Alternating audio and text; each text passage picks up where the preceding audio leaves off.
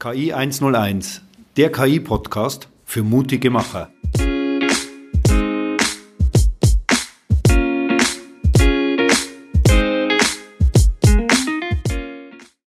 Herzlich willkommen zu unserem Podcast KI 101. Mit mir dabei ist wie immer der Reinis. Hallo Reinis. Grüß Gott. Und heute haben wir einen ganz besonderen Gast, einen Dr. Alexander Thies. Äh, ja, Alexander, willst du dich mal kurz vorstellen? Ja, sehr gerne. Ähm, Alexander Thies, ähm, ich bin Gründer und Geschäftsführer der SpiceTech GmbH und theoretischer Physiker, äh, vor zwölf Jahren mal gewesen und äh, jetzt in der Automobilbranche gewesen und dann äh, gegründet vor sieben Jahren. Das heißt, wir sind jetzt ein etabliertes Unternehmen, haben aber natürlich die Startup und frühe Phase mitgenommen und äh, haben uns spezialisiert schon früh bei der Firmengründung auf das Thema KI as a Service. Äh, und ich bin gespannt auf die Diskussion heute. Ja, Vielen Dank, Alexander. Wir wollten ja heute mal ein bisschen über diese Themen sprechen, Spin-off, äh, was, was die Tikia ist und, und ein Startup, was vielleicht Unterschiede sind, aber auch so, was die Ideen, Visionen sind. Was hat dich so dazu getrieben, dass du gesagt hast, ich mache jetzt, gründe eine eigene Firma, mache ein Startup eigentlich? Was waren so die Beweggründe dazu? Ähm, genau, also ich bin ähm, ein Freund von flachen Hierarchien und Selbstorganisation. Und ähm, so versuchen wir auch in der Firma zu arbeiten. Und ich habe die Automobilbranche jetzt konkret, wo ich in der Industrie gearbeitet habe, äh, eben als sehr hierarchisches und prozessorientiertes und dadurch natürlich auch ein bisschen träges Instrument und Arbeitsumfeld empfunden. Das war sicherlich eine große Motivation, was Eigenes zu machen, weil natürlich im Mittelstand, wo ich als in einem zuliefernden Softwareunternehmen für die Automobilbranche war, wenig erwarten konnte, dass sich da schnell was ändert. Selbst durch einen Karriereaufstieg. Äh, das war die eine Motivation. Man kann sicherlich auch sagen, dass ähm, man über die Zeit oder ich realisiert habe, dass relativ viel in den vier Jahren, was ich so gelernt habe in der Automobilbranche, ähm, man auch vielleicht alleine noch besser machen kann mit einem guten Team und nicht mit den Strukturen und den Abhängigkeiten vor allem von der Automobilbranche. Weil ihr müsst, wenn ihr jetzt in der Automobilbranche unterwegs seid, dann seid ihr ganz schnell in der Gefahr, mit sehr, sehr großen Budgets zu hantieren, mit zig Mitarbeiter auf einem Projekt und ihr seid ganz schnell in der Abhängigkeit und ihr habt Einkaufsverhandlungen, die euch einfach extrem in die, in die, in die Enge treiben. Und also von daher war es eigentlich zweigeteilt, der Wunsch aus der Automobilbranche rauszugehen, freier zu arbeiten, kreativer zu arbeiten und aber auch äh, ein bisschen die Flucht aus der Hierarchie. Mhm, gut. Ähm, Reidis, wie war das, der Spin-off damals von der Tiki? Was waren dann die Beweggründe? Ja, eigentlich ganz banale Geschichten. Wir waren fertig mit, äh, mit Produktentwicklung und die Frage stand im Raum, entweder wir reduzieren das Team auf äh, das notwendige Minimum, um diese laufenden Systeme weiter einfach zu betreiben, weil die Entwicklungsphase war mehr oder minder erledigt.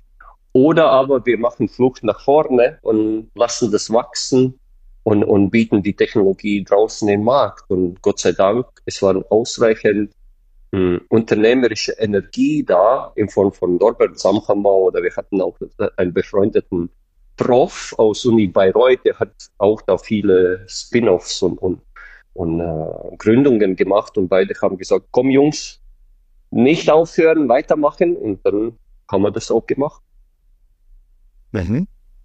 So, einfach. Ne? Ja. ähm, ich, ich sage ja immer, es hört sich ja immer so an, Spin-off ist ja immer Geld da, Startup muss immer ein bisschen anders umgehen. Ist, ist das ein Thema gewesen, auch, auch bei Tiki immer mit Geld oder? Ja, ja und nein. Mm, die, die Sache ist die, also wir haben schon seit eh und je, auch bevor Digi-Zeiten, für Mittelstand gearbeitet. Und mit, in Mittelstand ist immer äh, knapp bei der Kasse.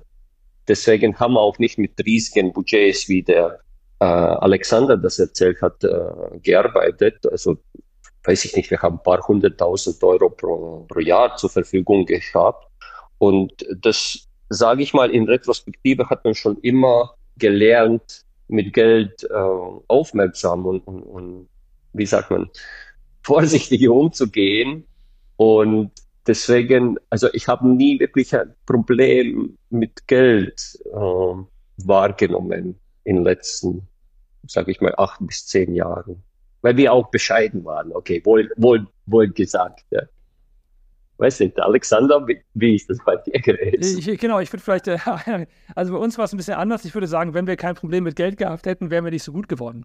Ähm, das ist tatsächlich so, weil ähm, wir haben ja äh, schon ein bisschen die Frage gehabt, wollen wir das als wirkliches klassisches Startup, wie man es jetzt aus Berlin und der Gründerszene kennt, ähm, in Richtung Exit und Investoren treiben. Und unsere eigentliche Idee, die wir ja auch realisieren konnten am Ende, war, dass wir eben keine Investoren an Bord holen, sondern einfach äh, konservativ mit eigenem Geld wachsen, ähm, was wir verdienen. Und dafür war natürlich in den ersten zwei Jahren schon die, die große spannende Frage, können wir eine, Grundfinanzierung durch Projekte, die auch noch das matchen, was wir machen wollen. Ne? Das ist äh, äh, schon nicht einfach gewesen, äh, viel Akquise gewesen, aber natürlich viel Überzeugungsart auf persönlicher Ebene. Weil, ich meine, ihr kennt das ja auch als Spin-off. Ähm, erstmal wartet ja niemand auf dich. Es ist ja erstmal, ähm, es gibt ja, die Märkte, die da sind, sind ja schon besetzt. Ne? Also, dass jetzt da alle Leute und der, der, Mittelstand aus dem Häuschen sind, wenn ein Startup anruft, das ist ja nicht der Fall. So. Äh, und von daher waren die ersten zwei hm. Jahre schon spannend und ich glaube aber auch für uns technologisch äh, absolut notwendig, um uns so weit weiterzuentwickeln in den ersten zwei Jahren ähm, mit nicht so viel Geld, äh, damit dass wir eben überhaupt in, den, in die Notwendigkeit kamen, auch wirklich besser zu sein als andere. Und ähm, wenn wir jetzt gesagt hätten, wir hätten am Anfang gleich irgendwie drei Personenjahre verkauft äh, mit, mit erster Woche, dann wären wir nicht so weit gekommen, sondern hätten, wären satt geworden äh, und gewesen und hätten uns nicht so viel weiterentwickelt Richtung Skalierfähigkeit, IT-Architektur Mhm. Mhm. Und gehen wir gehen wir vielleicht, also wir haben, wir haben wenn ich es gut verstehe, habt ihr beide was Gutes entwickelt. Wo, worin unterscheidet sich so eine Tiki und, und von und, und deine Firma, Alexander, von, von der Produktseite eigentlich her? Weil wir haben ja immer in unserem Podcast schon ein bisschen was dazu erzählt. Vielleicht erzählst du mal deine Ausrichtung von KI und der Reinis kann da ein bisschen ergänzen dazu und zu sagen, hier ist der Unterschied. Hm? Also wir haben äh, gesagt, dass wir eigentlich unsere mögliche Umsatzrendite investieren in eigene KI-Produkte und wir haben einen internen Accelerator aufgesetzt, also ohne mhm. externes Geld, wo aber die Mitarbeiter mitsprechen können und sich beteiligen können.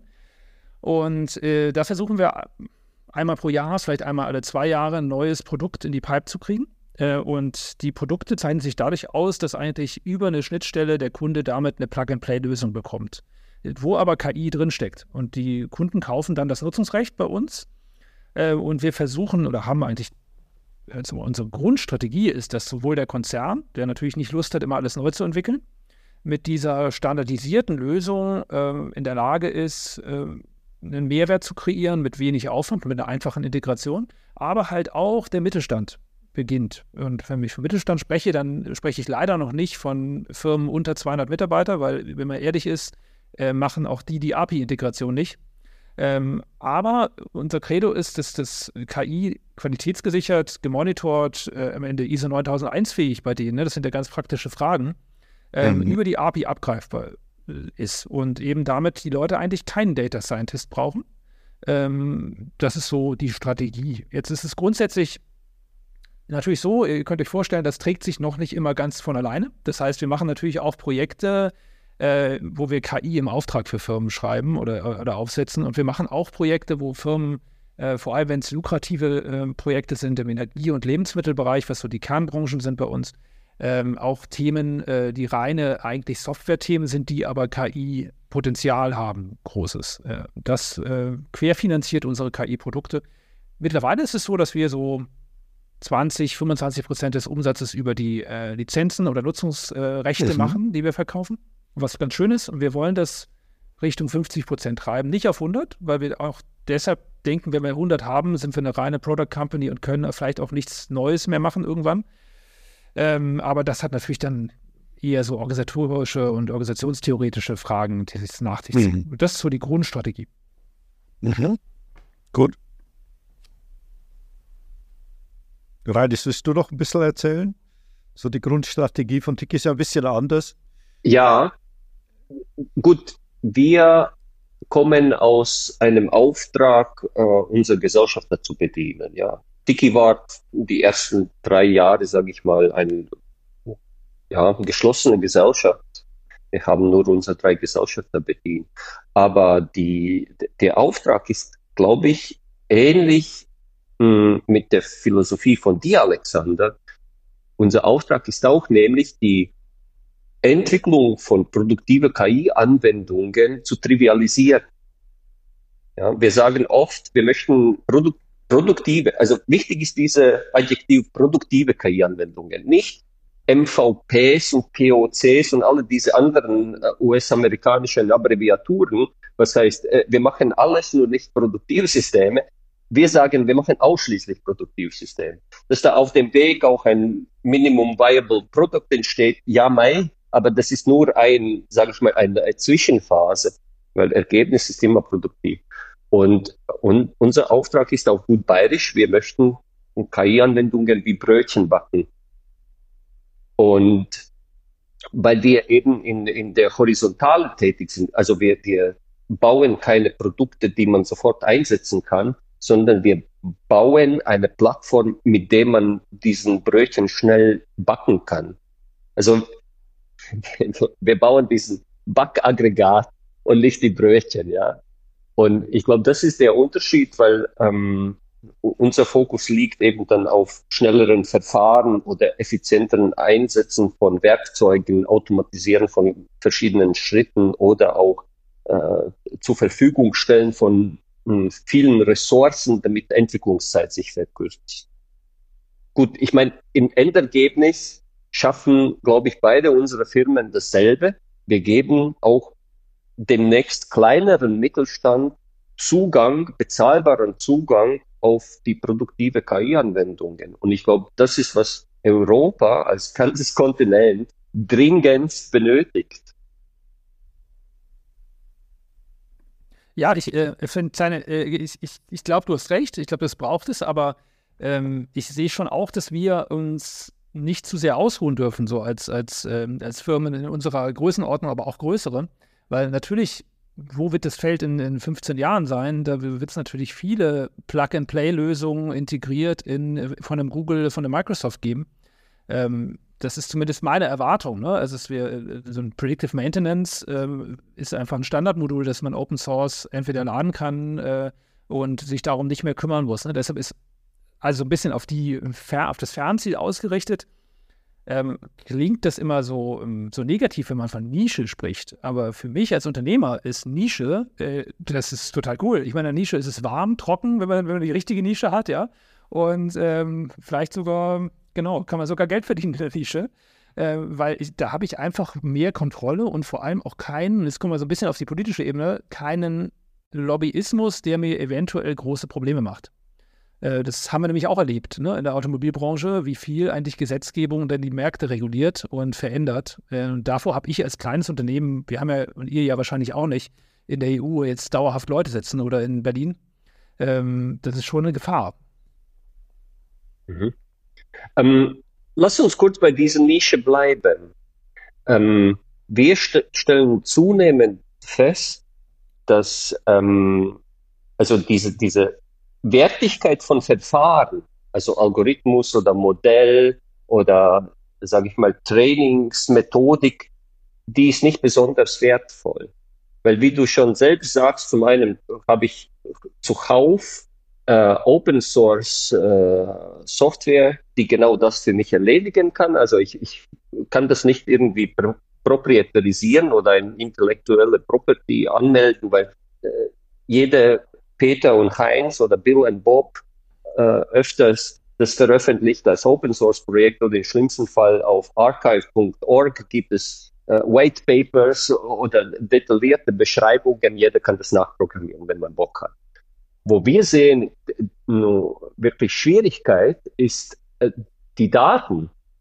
Und speziell, wenn wir im B2B-Bereich tätig sind, ja, die Voraussetzung, damit ein Modell konvergiert auf eine vernünftige oder eine produktive Qualität, ist ja, äh, dass der Datenkorpus das hergibt, ja, vereinfacht ausgedrückt. Und auch wenn wir sagen, okay, in nahen oder fernen Zukunft, alle diese Verfahren, also Algorithmen, um Modelle zu trainieren, werden frei verfügbar für jeden Mann und Frau, die Daten glaube ich nicht, dass das so schnell passiert. Und wenn wir dann über die Nischen sprechen, dann ist die Frage, okay, wir als, als Lösungsanbieter, ja, wo ist unsere Nische?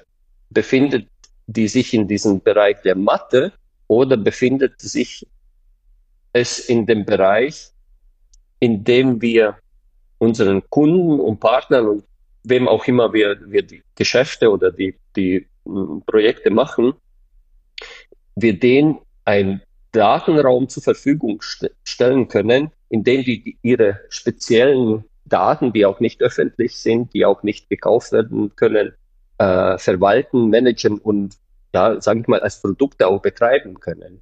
Und unsere Sicht auf die Dinge ist, dass diese KI-Algorithmik, die schiebt sich immer mehr im Bereich der Consumer-Güter, äh, also Ver Verbrauchsgüter, und dass das Wertvolle mehr und mehr schiebt sich in diesen Bereich der Datentöpfe oder Datenprodukte oder jetzt abstrakt ausgedruckt ja. vorhanden sein von einem spezialisierten Datenraum für eine Industrie oder für, für eine Firma. Und das ist, was auch geschützt werden kann. Das ist auch, was nicht leicht zu replizieren ist oder überhaupt zu replizieren ist. Und das ist auch nichts, was ähm, mit Entwicklung der Technologie in absehbarer Zeit einfach nachgeneriert werden kann. Wie siehst also du das? Dir, würde ich dir voll zustimmen. Also das, äh, die Grundlage Datenraum, ähm, ohne die geht es ja überhaupt nicht. Ne? Also das ist ja ähm, für, für, jede Firma eigentlich das erste, ähm, der erste Go-To-Move, äh, strategisch zu investieren in eigene Datenschätze. Ähm, Und ähm, ich glaube aber auch, du, du hast recht mit den Modellen, da ist sicherlich die Competition geringer, als man so von außen denkt. Also wenn man einmal in den grauen Markt von KI-Suppliern äh, einen guten Kunden hat, äh, der vergleicht ja nicht dauernd, ob der eine 87, 88 oder 89 Prozent äh, Genauigkeit prognostiziert, sondern da geht es eher um die, die Fragestellung, habe ich den Businessprozess verstanden? Kann ich die Daten nutzen entsprechend? Kann ich Automatismen schaffen?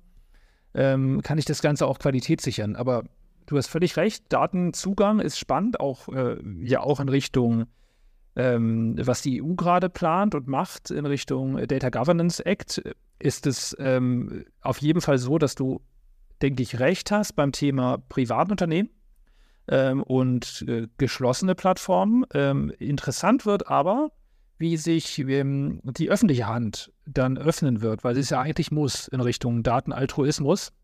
Und das könnte, glaube ich, auch für Startups eine Riesenchance sein, äh, wenn denn der politische Wille dann auch beim Abteilungsleiter im äh, entsprechenden Amt da ist, sich konform zu verhalten zum Data Governance Act, was eigentlich ja seine Arbeitsbeschreibung ist. Aber das wäre ein Riesenboost, ein Riesenboost für jede Menge Startups in allen möglichen Bereichen, wenn das umgesetzt wird. Mhm. Ja, wir haben auch total interessante äh, Gespräche gerade mit äh, OTH in Regensburg. OTH ist äh, Oberpfalz Technische Hochschule. Ostbayerische Ost Technische Ostbayer Hochschule. Mein Gott. Ostbayerische Technische Hochschule. Entschuldigung. Und ähm, dort ähm, haben wir einen, einen ganz interessanten Ges Gesprächspartner, äh, Shandor, äh, der kommt aus Bauingenieurswesen und äh, er erzählt uns auch Geschichten, wo, wo man denkt, das ist unglaublich. Bauwesen existiert schon seit vielen Tausenden von Jahren und dass der Zustand nach allen diesen Tausenden von Jahren immer noch so teilweise erbärmlich ist. Ich konnte es nicht glauben. Aber dort geht es auch darum, dass man versucht, eine Plattform für alle diese Baupläne und verschiedene Schichten im Baubereich. Also du hast ja Statik und dann hast du Innenbau und Außenbau und äh, Leitungen und diese ganze Kommunikationsgeschichte. Und man versucht einfach wie so einen digitalen Zwilling von einem Gebäude erzeugen, damit alle Beteiligten, äh, also von Elektriker über, weiß ich nicht, Maurer und hast du nicht gesehen, einfach eine Sicht auf das Gebäude haben, weil die müssen ja auch komplex miteinander inter interagieren während des Bauvorhabens. Ja, und das schaffen die nicht. Das schaffen die einfach nicht umsetzen. Und wir, wir diskutieren auch, also das Thema wie man dann die Daten zur Verfügung stellt und wie kann man auch sicherstellen, dass wenn ich dir ein Stück Daten gebe, dass ich dafür auch einen Gegenwert bekomme, also wirklich Datentopf oder Daten, Stück Daten als Produkt formatieren und auch explizit einen Wert zuweisen, den Datenprodukt, so dass ein Austausch im Sinne von Barter-Austausch oder Austausch mit, mit äh, Gut gegen Geld auch funktioniert. Und da sehen wir ganz, ganz viel Bewegung und auch sehr viel Wille in verschiedenen Branchen, das Thema zu lösen. Und ja, ich denke, öffentlicher Sektor ist wirklich derjenige, der äh, würde sehr vielen Startups helfen, auch wirklich mit mit Ideen und Arbeit loszulegen. Die Voraussetzung ist natürlich, dass es gibt diese Basis, dieses Datenraum, mit dem dann jeder auch arbeiten kann und Ideen ausprobieren kann und die, die Produkte und Geschäfte aufbauen kann. Ne? Ja. Da, da war ja ein Thema, denke ich, sehr, sehr wichtig, wo, wo sagen, wer ist der Urheber dieser Daten? Und wie kann das auch geschützt werden? Also welche Planungsbüro gibt dann die Daten rein und ist auch nachvollziehbar, dass sie, dass sie dem Planungsbüro wieder gehören und nicht, ja, ich sag mal, Copy-Paste gemacht wird und das, die einfach geklaut werden können. Das war ja auch so ein, so ein glaube ich, ein wichtiger Hinweis vom Chandor damals, äh, zu sagen, hier, auch da muss natürlich was passieren in, in dem ja. ganzen Thema. Und da muss ich geben, äh, muss ich sagen, ähm, dass wir als Technologielieferanten noch nicht unser Job ähm, vollständig gemacht haben, weil diese ganzen Initiativen mit Blockchains und NFTs, die sind zwar schon interessante und auch hilfreiche äh, Ideen und Ansätze, aber letztendlich ein Werkzeug oder ein Mechanismus, mit dem ich kontrollieren kann, wie meine Daten verwendet werden und dass die nur so verwendet werden, wie ich mit dem äh, Empfänger der Daten vereinbart habe, gibt es aktuell nicht. Aber man muss ja sagen, die, die gibt es ja in der analogen Welt ja auch nicht. Also in der analogen Welt werden die Dinge aus, ausgedruckt oder PDFs werden vielleicht noch auf irgendwelchen SharePoints verwaltet. Also ähm, man, man, man wirft immer zentralen Plattformen oder, oder IT-Dienstleistern oder auch Systemen vor, dass sie nicht sicher sind. Aber im Endeffekt wäre eine Risikobewertung, würde zu, eine ehrliche Risikobewertung würde zu ganz anderen Schlüssen kommen und ihr seid jetzt schon sicherer als das, was in normalen Architekturbüros passiert. Du, absolut. Wir haben diese Diskussion mit unserem Gesellschafter. Er sagt, ja, und Daten, was machen die dann? Ich sage, ja, aber guck mal, ihr produziert diese komplexe elektronische Platine und die gibt ihr gerne weg nach Westen und nach Osten, ja, auch wenn es weiter nach Osten oder nach Westen sein darf. Und glaubt ihr denn nicht, dass jemand mit elektrischen Kenntnissen kann eure Platine reverse engineeren? Dann sagen die, ja, aber es ist komplex und Verfahren und so weiter. Ich sage, ja, aber keiner weiß genau, wie du die Daten erzeugt hast. Nur weil du diesen Datenbank hast, bedeutet ja nicht, dass du die Daten replizieren oder anreichen kannst oder die auch aufrechterhalten kannst für morgen, übermorgen und nächste Woche. Ja, du hast jetzt einen ein Abdruck von diesem Datentopf bekommen, wie erstellt wurde, weißt du nicht. Was ist, wenn das ein riesiger, mehrere Milliarden Datensätze Datentopf, dann hast du nicht mal technologische Mittel, um sowas zu, nachzubauen oder einzulesen, ja. Und unser Argument oder die Diskussion mit, mit unseren äh, Gesellschaften auch geht eben in diese Richtung, dass eigentlich die, diese digitale Welt ist genauso geschützt durch Verfahren, Komplexität, aber auch wirklichen Technologien, die das dann unmittelbar schützen, Obfuskation oder irgendwie Anonymisierungsgeschichten, wie auch in analogen Welt. Und dass es da eigentlich kaum Unterschied gibt, ja. Ja, aber das ist natürlich ähm, ein spannender Punkt, weil so ein bisschen ist das Thema Angst und Risikovermeidung äh, ja im, im, schwingt immer mit und äh, wir haben generell, glaube ich, auf Geschäftsführungsebene oder zumindest auf der Ebene, wenn man in Geschäftsführung ist, da haben ja viele zu wenig Kontakt zu IT und, zum, äh, und müssen sich auf gefühlte Sicherheiten verlassen und das ist dann oft mal eher noch das, was man vielleicht früher gemacht hat. Ähm, und generell ist ja ganz viel im, im Ordnungsrecht oder in, in, dem, wo wir uns nachrichten müssen, auch angstgetrieben, weil am Ende ja äh, Wohlstand auch in Gefahr ist, vielleicht eine Gesellschaft.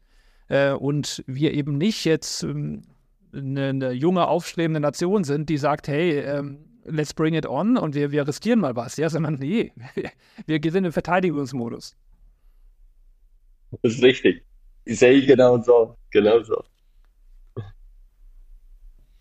Ähm, ich wollte noch mal ein bisschen, weil die, das ist wirklich eine spannende Diskussion und auch, ähm, Alexander, was du gerade sagst, die, die Geschäftsführung beschäftigt sich eigentlich viel mehr immer noch mit, ich sag mal, Finanzkennzahlen und vielleicht Produktivitätskennzahlen, aber sehr, sehr wenig mit dem Thema Digitalisierung an sich. Ne? Sie haben das als Schlagwort, und, äh, aber so richtig angekommen und, und auch was, ich merke das auch in unseren Gesprächen, was so eigentlich möglich ist mittlerweile, ist, ist noch nicht so richtig angekommen. Wie geht es denn dir da dabei?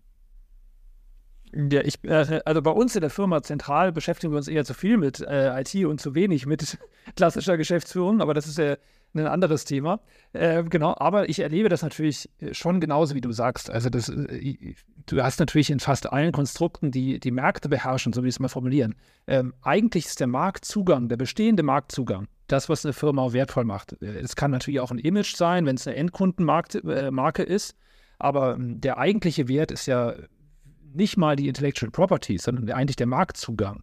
Und äh, vor dem Hintergrund äh, Liquidität zu schaffen und Co. und den Prozess am Laufen zu halten, das ist ähm, dann das Kerngeschäft. Aber es müsste so sein, wenn man jetzt wirklich sagt, ich möchte eine Firma ähm, auf die nächsten 10 Jahre, 20 Jahre ausrichten und zwar proaktiv, auch in neue Felder hinein, dann gebe ich dir völlig recht, dann müsste eigentlich das Thema viel mehr auf Geschäftsführungsebene passieren. Weil was in der Quintessenz jetzt passiert in großen Firmen ist, aus meiner Sicht werden U-Boote gefahren, äh, U-Boot, Projekt-U-Boote ähm, in vielen Fällen, wo Dinge ausprobiert werden und man kann nur hoffen als Geschäftsführung, dass U-Boote wirklich fahren und man noch eine Kultur hat, wo die loslegen. Ja. Ähm, aber in einigen Firmen ist das schon auch nicht mehr der Fall, dass die überhaupt fahren. Ne? Und äh, da, also, und das ist ja aber eigentlich, eigentlich sollte es ja anders sein. Und da müssen wir wirklich ganz neu denken, auch mehr äh, Mitarbeiter zu enablen, auch Dinge umzuwerfen und, und, neu zu machen. Weil es kann natürlich auch der Geschäftsführer, die Geschäftsführerin am Ende nicht alleine machen. Ne? Mhm. Klar ist immer eine Teamarbeit, also gerade auch die zweite Ebene, die dann sehr, sehr aktiv mitarbeiten muss und auch diesen Umsetzungswillen natürlich dann hat. Ne? Ganz klar. Sehen wir auch. Ähm, ich habe noch so ein bisschen ein Thema dazu zu sagen, äh, weil wir ja auch ein bisschen in diesen ganzen politischen Themen sind. Vielleicht habt ihr ja noch ein bisschen Lust, darüber zu sprechen, über diese ganze Gründungsthematik, wie sich äh, äh, so, so Startup eigentlich jetzt gestaltet, was das auch für ein Aufwand ist von dem Ganzen. Ja, wer beginnt? Ja, gerne du, Hans. So. Okay.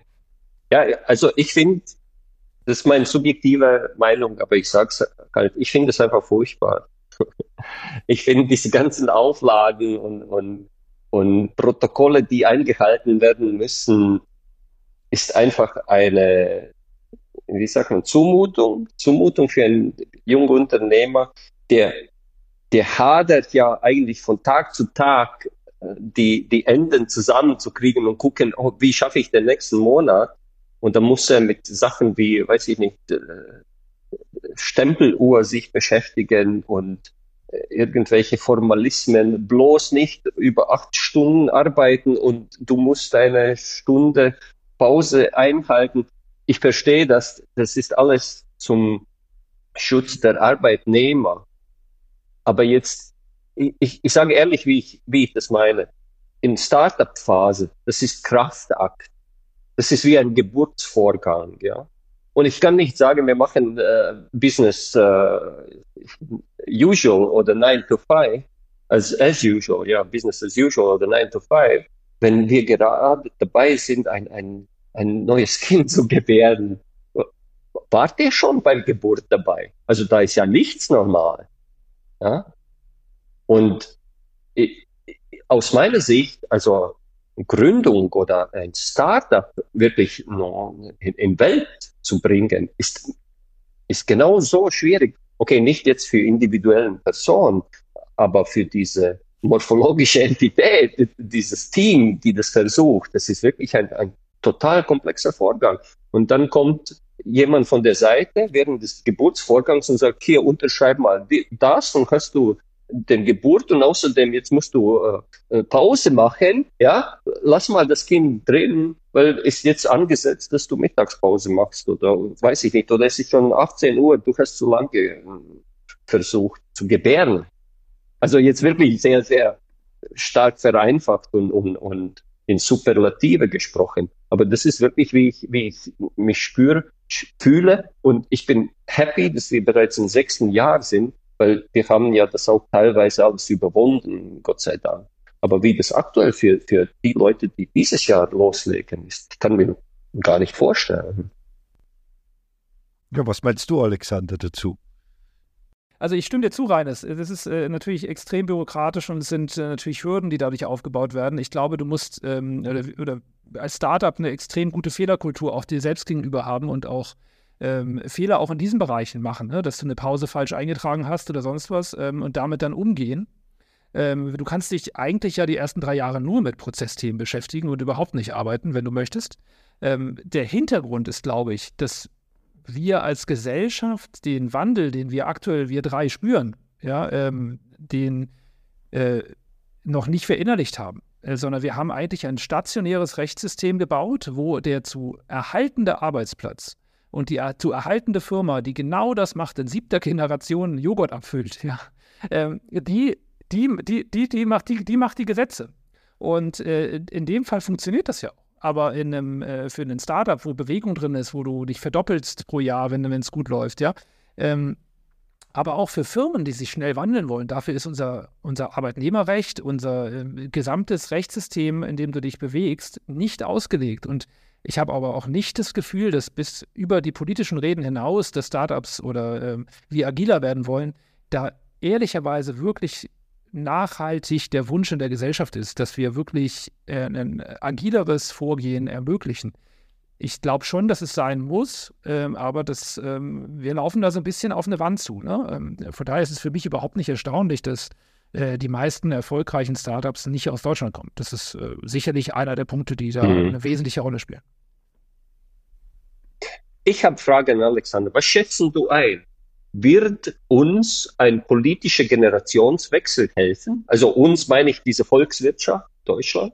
Oder glaubst du, dass die neue Generation der Politiker einfach Staffelstab übernehmen und machen das Ding weiter wie bisher? Ähm, ich glaube, wir sind Nee, ich weiß nicht. Ich, ich, das ist natürlich genau in der, in der, Glaskugel ein bisschen, aber wir sind ja sehr, ich bin ja auch ein sehr politischer Mensch. Äh, von daher ähm, wir sind natürlich politisch schon sehr ausgerichtet auf die Hauptwählergruppe, die normal Babyboomer ist. Ne? Also die laufen zur Wahl und die gehen zur Wahl und die, die wollen alle eine Rente haben und die haben alle vielleicht noch einen guten Job, wo sie vielleicht jetzt manchmal gar nicht so viel Stress haben und trotzdem sehr viel Geld verdienen. Ähm, und damit sind wir natürlich politisch auch geprägt durch etwas, was eigentlich stationär bleiben möchte. Ähm, und ich glaube, am Ende wird das Ganze nicht von, also wird der Wandel in Richtung einer, einer agileren, schnelleren, aber auch klimagerechteren oder sozial gerechteren Welt nicht von Deutschland ausgehen, äh, sondern wir werden mitmachen müssen, weil wir als Exportnation halt ähm, von vielleicht China, USA oder wem auch immer, Indien, äh, dazu angehalten werden, bitteschön auch nach diesen Normen zu arbeiten. Äh, und dann werden wir das auch machen. Aber der, aber der Wandel wird nicht von hier entstehen, glaube ich. Das, das kann ich mir nicht vorstellen. Also das heißt nicht durch Lust, sondern durch die Leid, oder? Äh, wir werden durch, genau, durch Gefahren. Also wir werden am Ende dadurch, dass wir sonst Gefahren haben, was zu verlieren äh, am Welthandel und Co., wäre meine Einschätzung, dass wir ja. dadurch mitmachen. Obwohl wir natürlich am Ende auch was verlieren dadurch. Ja. Ne? Also das ist schon so. Oder jeder ja. wieder mehr leisten muss und vielleicht auch ein bisschen weniger Wohlstand hat. Aber ich sehe das im Moment. Das ist keine coole Perspektive doch, oder? Weil das ist reaktiv. Das ist nicht aktiv, das ist genau. eher reaktiv, das ist reaktiv, oder? Klar. Aber im Leben ist ja immer, ja, die Frage ist, was, was, wenn, wenn du so Deutschland hier als, als Menschen vorstellst und ihr macht jetzt mal die Augen zu und stellt euch vor, was, was, was wäre das für ein Mensch? Der wäre ja doch sehr konservativ, würde irgendwie auf dem Land leben und wäre ein bisschen frustriert so und äh, ja, und, äh, und würde sagen, hey, nee, das zweite Auto würde ich mir aber schon gern und, und äh, also ihr wisst, das ist so ein bisschen eher so jetzt nicht der modernste, progressivste Mensch, ne? Äh, und man muss halt damit arbeiten, was, was, was mhm. wir haben. Ja? Also von daher ist das schon ein ja. bisschen frustrierend, aber man kann das auch sehr realistisch sehen, glaube ich. Mhm. Okay. Das, das war übrigens zu Beginn des 20. Jahrhunderts anders. Da waren wir eine sehr prosperierende Nation. Wir hatten sehr viele junge Leute, wir hatten sehr viele Nobelpreisträger, ja. also nichts ging ohne die Deutsch, deutschen Wissenschaftler. Also insofern hat sich unglaublich viel verändert bei uns. Das ist ja eigentlich das Spannende dabei.